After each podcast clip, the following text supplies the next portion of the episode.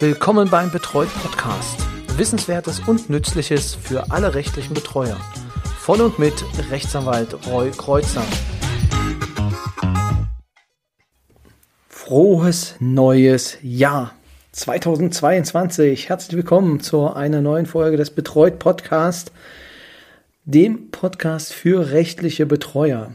Schön, dass ihr auch wieder in diesem Jahr meine ja, Zuhörer sind, Zuhörerinnen sind. Und ähm, ich hoffe, dass ich auch Sie in diesem Jahr mit vielen, vielen Themen, die Sie interessieren, ähm, hinter dem Ofen vorlocken kann und Ihnen ja ein paar Minuten Ihrer Zeit ja, sinnvoll vertreiben kann beim Laufen, beim Autofahren oder sonst auf anderen oder in anderen Momenten. Ja, ich hatte viel, viel Reaktion auch nochmal bekommen im letzten Jahr, gerade auch im Dezember. Vielen Dank dafür. Ähm, immer wieder Motivation für mich, das Ganze hier weiterzumachen und mich ja meistens montags abends dann hinzusetzen und Ihnen eine neue Folge einzusprechen. Ja, es macht mir weiterhin oder immer noch sehr, sehr, sehr viel Freude und ähm, ja, auch die Vorbereitung darauf äh, macht mir sehr, sehr viel Spaß immer zu gucken, was könnte für sie spannend sein, wie kann ich sie dann auch unterhalten, ähm, damit das, der, Enter der Entertainment-Faktor nicht zu kurz kommt, wobei ähm, ich Ihnen ja sagen kann, dass das bei der Rechtsprechung manchmal etwas schwierig ist, den Entertainment-Faktor damit ja, hochzuhalten. Aber apropos Entertainment, damit sind wir auch schon bei unserem Thema heute, die Pflege. Jetzt nicht gleich wieder abschalten. Äh, der Entertainment-Faktor ist da auch relativ gering. Allerdings bei den Betreuten oder bei einigen Betreuten vielleicht umso höher, wenn sie jetzt hören oder wenn sie ihnen sagen, dass auf jeden Fall etwas mehr im Geldbeutel bleiben könnte, bei dem, was sich die, ja, der Gesetzgeber überlegt hat und äh, was 2022 jetzt in Kraft getreten ist. Aber schauen wir es uns im Einzelnen an, was ich damit meine. Vor gar nicht allzu langer Zeit kam der Gesetzgeber auf die Idee, ein Gesetz zur Weiterentwicklung der Gesundheitsversorgung, kurz GVWG, auf den Weg zu bringen. Was sagt dieses GVWG? Dass im Prinzip ein wenig mehr Geld in das System gedrückt wird, so in das Pflegesystem, um natürlich auch die Pflege zu verbessern, beziehungsweise auch Spoiler-Alarm, um natürlich Leute daran zu hindern, aus der Pflege rauszugeben, weil sie dann auch natürlich mehr Geld verdienen können im Pflegebereich. Und äh, das war eine große Initiative auch noch ähm, des vorherigen Gesundheitsminister, der das Ganze so ein bisschen äh, angestoßen hatte. Und ja, jetzt sehen wir die Konsequenzen, die daraus erwachsen. Was kann man im Kern sagen? Im Kern ist geplant oder wurde geplant, dass die Sachleistungen, also vielleicht nochmal einen Schritt zurück, wir haben ja die Möglichkeit äh, im SGB römisch 11, wo das Ganze geregelt ist äh, in der Pflegeversicherung. Da können wir, also können wir unterscheiden, dass es halt Sachleistungen gibt. Ähm, das bedeutet Leistungen, die ich mir einkaufen kann bei einem Pflegedienst, bei Drittanbietern, ja, normalen Dienstleistern für Tätigkeiten zu Hause zur Unterstützung und dann gibt es halt das Pflegegeld, das heißt, es wird Geld überwiesen und äh, dann kann ich mir das Ganze selbst einkaufen. Also das eine ist quasi, dass derjenige, der die Leistung erbringt, abrechnet und das andere ist, dass sie ihn vergüten. Ein bisschen grob formuliert, aber ich glaube, so kann man es sich ganz gut merken. So, und nun hatte man, oder auf die Reform möchte ich jetzt soweit äh, zu sprechen kommen, jetzt hat man sich überlegt, okay, ähm, wir wollen eigentlich, dass in das System mehr Geld gepumpt wird und dass es auch direkt dann bei den Betreibern ankommt ähm, also bei den Pflegediensten und bei den Bediensteten des Pflegedienstes. Das heißt, wir wollen die stärken und haben deswegen die Sachleistungen ähm, angepasst.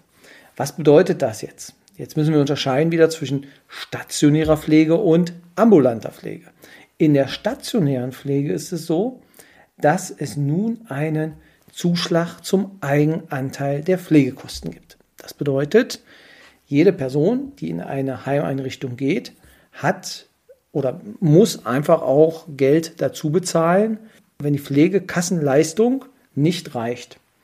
Das ist unterschiedlich hoch, kommen wir später nochmal drauf, aber wenn diese Leistungen, die reichen nie, also wenn in einem stationären Aufenthalt antreten muss in einem Heim, der kann zwischen, naja, meine Erfahrung, dreieinhalb bis 5000 Euro rechnen, was so ein Heimplatz insgesamt kostet.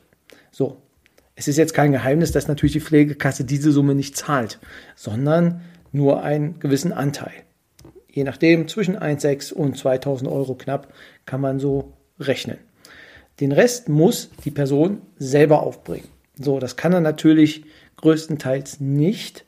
Deswegen kommt das Sozialamt noch dazu und unterstützt entsprechend die Personen, die es nicht leisten können. Aber es gibt auch einige gut situierte Rentner meistens oder Personengruppen, die können das schon leisten. Und die sind dann, also die profitieren von dieser Reform, denn es wird jetzt einen Zuschlag des Eigenanteils geben. Was bedeutet das? Das heißt, wenn jemand in einem Heim ist und einen Pflegegrad zwischen 2 und 5 hat, dann und in einem Pflegeheim ist, dann hat er Anspruch auf diesen Zuschlag. Also eine Geldleistung, die er denn erhält. Das ist ein prozentualer Anteil an seinem Eigenanteil, den er leisten muss. Das heißt, ist er bis zu zwölf Monaten im Heim, dann gibt es einen fünfprozentigen Zuschlag. Ist er mehr als zwölf Monate in einem Heim, dann sind es 25 Prozent, die die Kasse oder die Pflegekasse noch dazu gibt. Wenn er mehr als 24 Monate in einem Heim ist, sind es schon 45 Prozent und nach drei Jahren, also 36 Monaten, werden 70 Prozent der Kosten übernommen. Der, also gibt es 70 Prozent Zuschlag des Eigenanteils. Also die Verbraucherzentrale hat, äh, verbraucherzentrale.de, in den Shownotes findet sich der direkte Link, hat sich jetzt die Mühe gemacht und hat das mal als Beispiel aufgeschlüsselt. Wichtig vielleicht vorab. Wenn wir jetzt davon reden, was wir als ja, Ansatz nehmen, wovon wir etwas abziehen, müssen wir uns nochmal ganz genau anschauen, welche Kosten denn entstehen bei einem Heimaufenthalt. Es entstehen zum einen die Pflegekosten, es entstehen die Ausbildungskosten, es entstehen die Unterkunftskosten und die Investitionskosten, also und die Verpflegungskosten. Das will ich ja nicht, äh, also Unterkunft und Verpflegung. Das ist ein Punkt und das nächste sind die Investitionskosten. Das heißt vier Punkte. Pflege, Ausbildung, Unterkunft, Pflege, äh, Verpflegung und Investkosten. Von diesen vieren, und jetzt passen Sie auf, dürfen nur zwei berücksichtigt werden, und zwar die Pflege- und die Ausbildungskosten. Also Sie nehmen dann die Pflege- und Ausbildungskosten. In dem Beispiel von der Verbraucherzentrale waren es 2.454,90 Euro. Und davon ziehen Sie den Anteil der Pflegekasse ab. Nehmen wir jetzt mal den Pflegegrad 3, 1.262 Euro bleiben in diesem Beispiel 1192,90 Euro über, die für Pflege und Ausbildung selber bezahlt werden müssten. Nun wird hiervon eine 25-prozentiger Abschlag genommen. In dem Fall 298,23 Euro, da die Person, vielleicht hätte ich das vorher noch sagen sollen, 19 Monate in einer vollstationären Pflegeeinrichtung war. Das heißt, wenn eine Person 19 Monate in einer Pflegeeinrichtung ist, würde in dem Fall knappe 300 Euro Leistungszuschlag bekommen. Nochmal, im Kern bedeutet das aus meiner Sicht, dass es eine Entlastung des Sozialleistungsträgers hin zur Kranken- oder zur Pflegeversicherung ist. Also das ist eine Umschichtung der äh, Beträge. Ich habe jetzt keine Zahlen im Blick, wenn das jemand von Ihnen hat. Ich bin da sehr dankbar für. Ähm, aber aus meiner Sicht, also der kann mir die gerne schicken, info at betreut.de würde ich dann auch nochmal äh, beim nächsten Mal nachreichen. Aber aus meiner Sicht ist es eine Umverteilung von den einem, vom einem System in das nächste. Kann man machen, muss man nicht, aber ähm, im Prinzip ist ja das eine ist halt steuerfinanziert, das andere beitragsfinanziert. Den Rest kann man sich denken. Ich glaube, an der einen oder anderen Stelle habe ich das schon erwähnt gehabt. Das bedeutet, die 300 Euro würden denn abgezogen werden. Wenn ich natürlich einen kompletten Selbstzahler habe, sind das 300 Euro mehr Cash in the Tash. Und damit kann man, ja, könnte man dann natürlich auch schon ein bisschen mehr haushalten. Genau, und es macht natürlich bei Personen, die längerfristig im Heim sind, natürlich ähm, enorm Sinn. Bei 70 Prozent ähm, Erlass oder beziehungsweise Eigenanteilzuschlag ähm, und 70 Prozent weniger ähm, Beiträge zu zahlen, da kann der ein oder andere auch wirklich schon rankommen und davon profitieren. Gerade die, die sehr lange jetzt in den Einrichtungen sind. Jetzt muss man natürlich gucken, ob dann auf der anderen Seite nicht wieder die Preise angezogen werden, so dass man dann doch noch auf den Eigenanteil kommt. Genau, das ist die eine oder das ist der eine Punkt, der sich geändert hat in der stationären Pflege. In der ambulanten Pflege gab es auch eine Änderung und zwar auch für die Pflegegrade 2 bis 5. Das heißt, und zwar für die Pflegesachleistungen. Paragraph 36 SGB 11 für die ähm, Gesetzesfetischisten. Dort sind die Sachleistungen geregelt und dort sind die Regelsätze, die man dann pro Pflegegrad bekommt, geregelt. Das bedeutet, es war bisher ja so, dass in einem Pflegegrad 2 es Pflegesachleistungen von 689 Euro gab. Die sind jetzt um 5% erhöht worden auf 724 Euro und auch in den anderen Bereichen ist es 5% hochgegangen.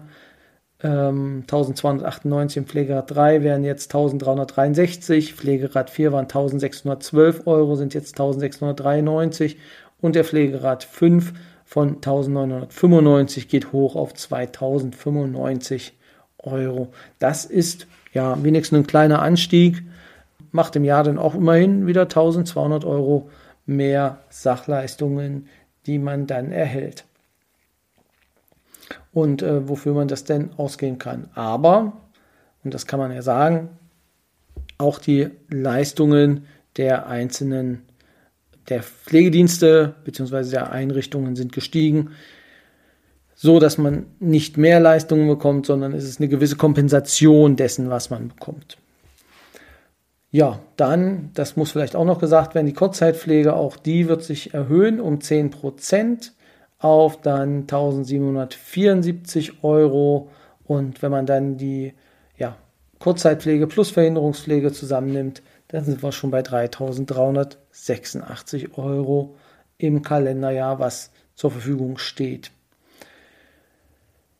Dann gibt es, also ganz neu im 89e SGB 5 findet sich jetzt eine zehntägige Übergangspflege im Krankenhaus. Das ist eine neue Leistung. Also wenn es jetzt nicht möglich ist, dass Sie zu Hause oder dass sie jetzt direkt gepflegt werden können oder es muss noch etwas vorbereitet werden, ähm, damit zu Hause dann auch die Pflege übernommen werden kann, können sie auch noch im Krankenhaus verbleiben. Also das heißt, sie werden nicht mit dem, mit dem Bett vor die Tür gefahren, rausgeschmissen. Nein, es gibt jetzt die Möglichkeit, dass sie zehn Tage noch übergangsmäßig dort sein können, bis das alles geregelt ist. Ist aus meiner Sicht eine sehr sinnvolle Sache. Das äh, war wirklich manchmal das Problem, dass man den Knallauffall mit dem Pflegedienst da etwas lösen musste was jetzt doch etwas entspannter wird. Ja, das, was ich vorgenannt habe, ähm, die Mehrzahlungen, die wir jetzt haben, gehen halt direkt jetzt in das Personal wieder rein. Es gibt nämlich jetzt eine tarifliche Entlohnung von Pflegepersonal bzw. deren Verpflichtung. Das heißt, es werden jetzt nur noch Pflegeeinrichtungen zugelassen, die auch einen Tarifvertrag haben oder in Höhe dieses Tarifvertrages entlohnen, ähm, um einfach sicherzustellen, dass das Pflegepersonal ähm, entsprechend vergütet wird. Ja, das soll es auch schon gewesen sein für unsere erste Folge in diesem Jahr. Ich möchte noch mal an dieser Stelle auf den Stammtisch hinweisen. In der ja, kommenden Woche ist es sogar schon. Am äh, 20.01.2022 wird der erste Stammtisch stattfinden. Uhrzeit wird 16 Uhr sein, also am 20.01.2022 um 16 Uhr gibt es den ersten Stammtisch. Die ersten von Ihnen sollten schon eine E-Mail erhalten haben, also die, die sich schon angemeldet haben am Stammtisch und äh, werden jetzt gebeten, Vorschläge einzureichen für äh, Themen, die wir besprechen können. Es ist halt geplant, dass wir vier ähm, kurze, also dass, dass vier Fälle besprochen werden, äh, a 15 Minuten, die man vorher einreichen kann, die dann ja, ich denke am 18. spätestens per E-Mail bei Ihnen sind, damit Sie dann ein, zwei Tage noch haben, um sich darüber Gedanken zu machen, worüber wir uns unterhalten werden. Und vielleicht fällt Ihnen was ein oder Sie wollen was nachschlagen. Und am 20. werden wir dann uns um 16 Uhr zusammenschalten und dann, ja, denn die Themen besprechen und danach noch eine freie Unterhaltung haben. Ich freue mich richtig drauf. Ähm, wird auf jeden Fall ganz was Neues sein. Ähm, ich bin gespannt, ob einige von Ihnen denn dabei sein werden. Wer sich noch nicht angemeldet hat, der kann das Ganze noch machen unter stammtisch.betreut.de, betreut mit ROY natürlich. Und äh, dann äh, gibt es auch noch eine E-Mail kurzfristig für die Kurzentschlossenen. Einfach an stammtisch.betreut.de. Vielleicht für alle, die jetzt denken, ja, ich bin noch kein Betreuer und ich möchte trotzdem an dem Stammtisch teilnehmen, alles gar kein Problem. Nehmen Sie ruhig, also ja, trauen Sie sich, äh, kommen Sie ruhig zu, also dazu. Und äh, ja, jeder, der dabei ist und der etwas Sinnvolles dazu beitragen kann, ist herzlich willkommen. Ja, jetzt verabschiede ich mich aber für heute. Ich wünsche ein wunderbares, eine wunderbare Restwoche, wunderbares Wochenende. Freuen Sie sich auf den Stammtisch in der nächsten Woche, aber vorher hören wir uns nochmal mit einem kleinen Interview in der nächsten Woche, denn am Mittwoch können Sie sich auch schon darauf freuen. Und ja, dann bis zum nächsten Mal. Machen Sie es gut.